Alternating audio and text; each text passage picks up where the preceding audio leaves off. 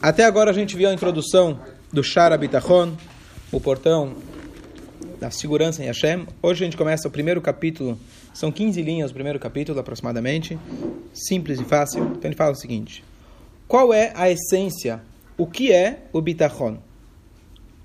Então ele fala: Bitachon ele se expressa no Menuchat Hanefesh, significa o descanso da alma, vamos traduzir isso como tranquilidade, paz de espírito daquele que está acreditando, ou seja, nós, e que o coração desse, do crente, vamos chamar assim, e o coração desse crente, ele se apoia sobre esse na qual ele está se apoiando. A linguagem dele é uma linguagem muito rebuscada, mas ele se apoia sobre ele, sobre esse que ele está se apoiando, que ele fará o bem e o correto naquilo que ele está confiando.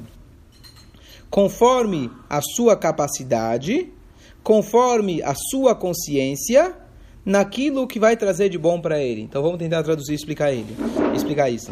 O que ele está dizendo aqui, a primeira coisa, não é para você pensar nesse nesse capítulo que ele está dizendo, como a gente falou no início.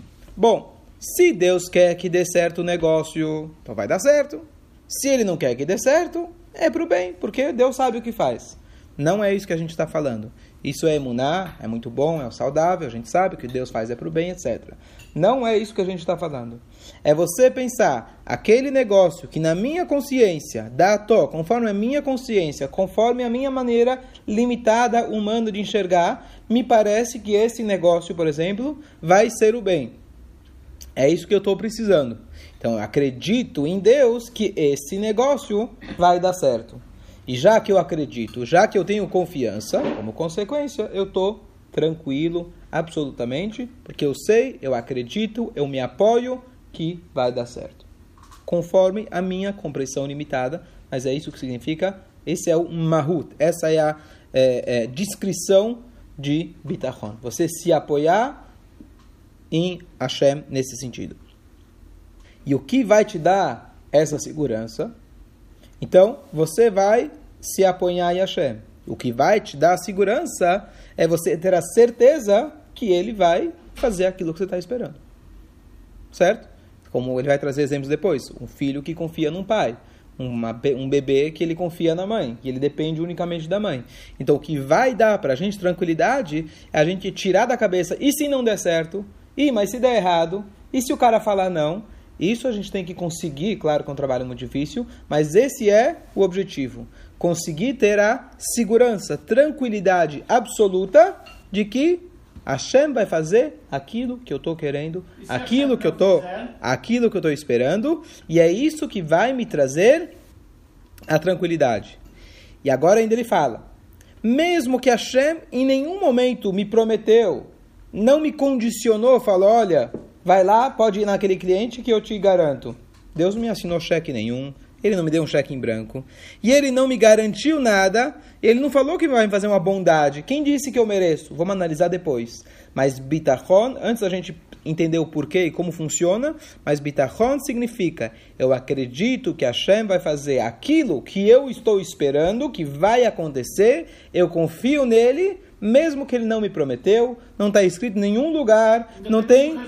Não, não, independente do resultado. Eu acredito que o resultado vai ser, por exemplo, na reunião com meu cliente, com meu sócio, que vai dar certo. Isso é. Calma. É, o e se não der é o que eu estou dizendo para você tirar da cabeça. O, o e se não der é o não bitachon. Bitachon significa vai dar. Isso é bitachon. Não tem e se não der. Vai dar. Esse é o exercício que a gente está querendo chegar e esse é o mahut, essa é a essência do bitachon. Falar e se não der, foi o que a gente falou na introdução. Isso é o segundo passo. Se não deu, não se não der, se não deu, aí a gente pode falar, e a gente tem que falar, tudo que Deus faz é para o bem, Ele sabe o que está fazendo, etc. Mas Deus espera da gente que a gente dê um voto total de confiança nele, como a primeira história, como a gente começou esse ciclo, daquele homem lá, o Shem trouxe o pessoal lá na. que ele, ia, ele tá, já estava indo para casa do Poritz, lá aquele feudal que ele já tinha que pagar as contas e não tinha um tostão no bolso. Mas ele foi com aquela tranquilidade absoluta que ele ia pagar as contas.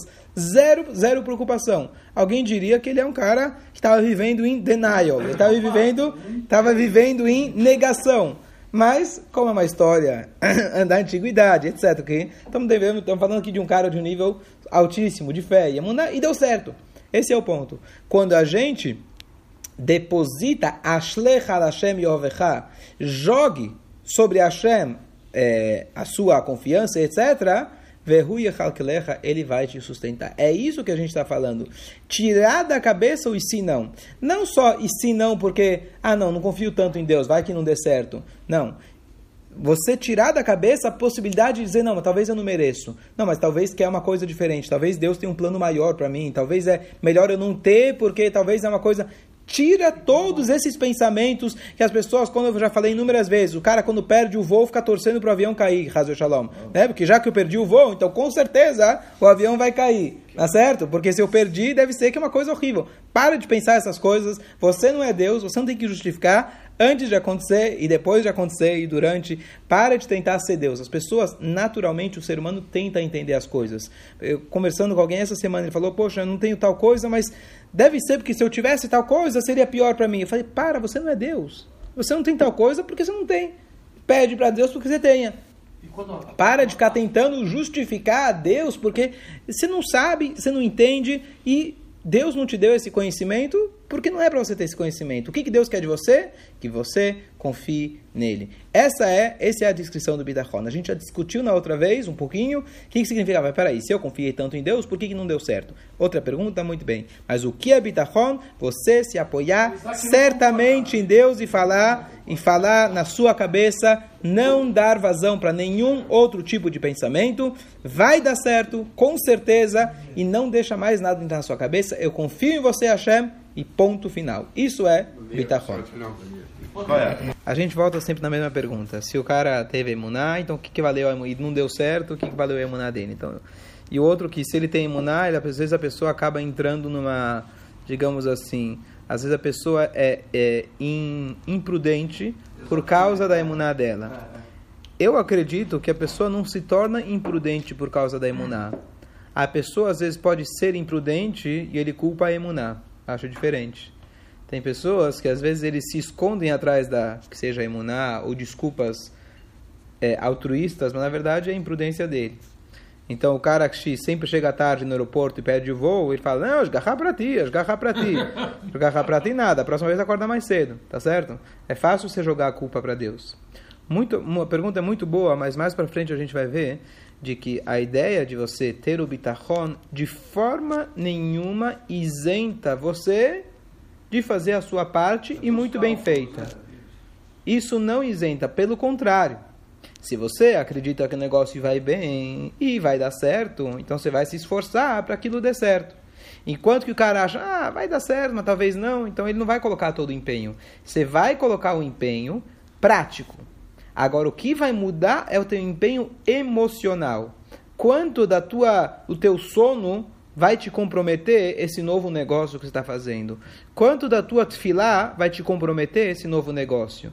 Se você acredita em Deus, então você já fez sua parte, acordou de manhã, estudou, rezou, trabalhou horas suficiente para que aquilo dê certo. E aí chega na hora de rezar, chega na hora de dormir, você joga para Deus e fala: olha, eu fiz minha parte. Agora, aquele cara que ele é imprudente, ele não pesquisa o mercado, não faz o cálculo, ele constrói o prédio sem fazer cálculo, faz arredondado, fala, ah, agarrar para ti aí, Deus manda, tá tudo certo, constrói o prédio pela metade, faz uns cálculos meio mais ou menos, joga para Deus, e o cara que vai morar lá, tá certo?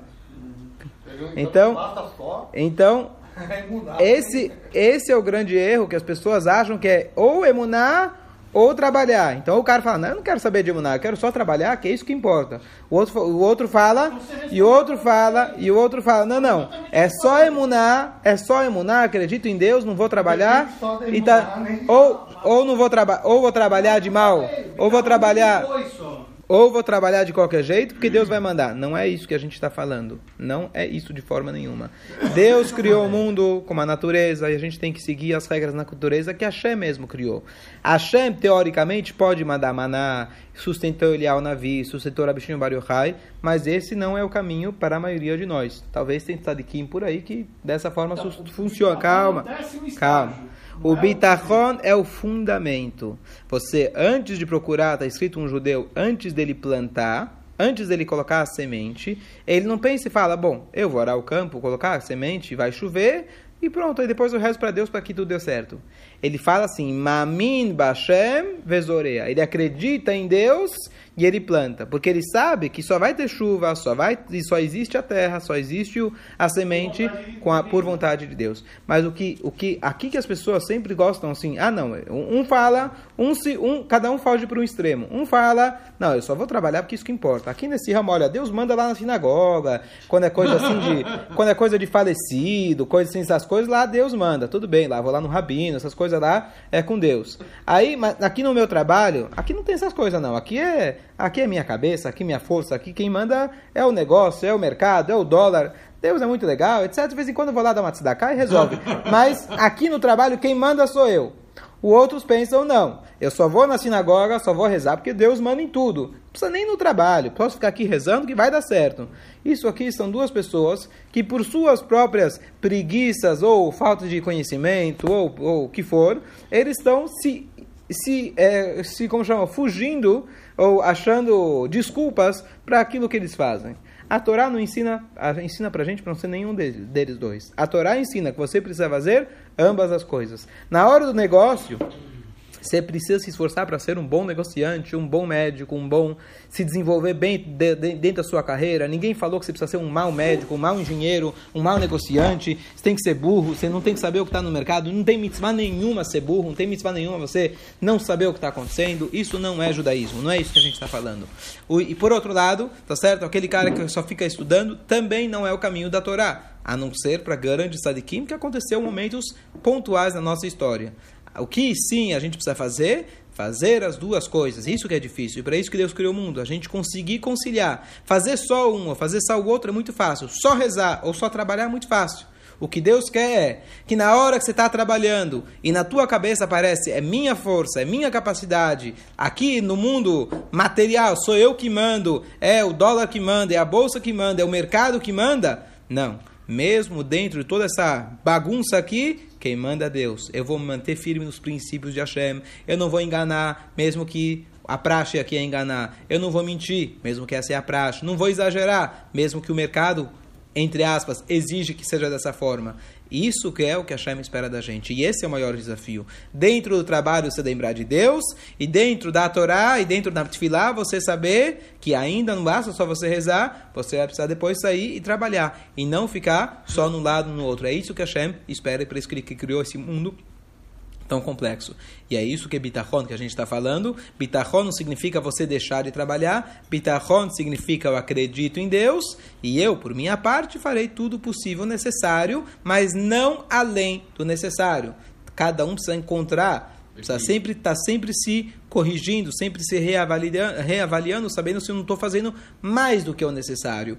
Eu acredito que a tendência da maioria de nós, não todos, mas da maioria das pessoas, a tendência, se não estudarem Torá, é trabalhar demais e estudar de menos. Eu acho que menos pessoas têm o risco de, não, eu vou estudar muita, muita, muita Torá e acabar sendo negligente com os negócios. Tem pessoas assim, estou falando que não. Uhum. Mas eu, por isso, sempre estou enfatizando, lembrar de que Hashem, Itachon, etc. Mas sim, você tem toda a razão. Se aquela pessoa vai falar, bom, eu só vou rezar, só vou estudar, e deixa o negócio rolar de qualquer jeito, se vier para dar certo, vai dar, se não é, não vai dar certo.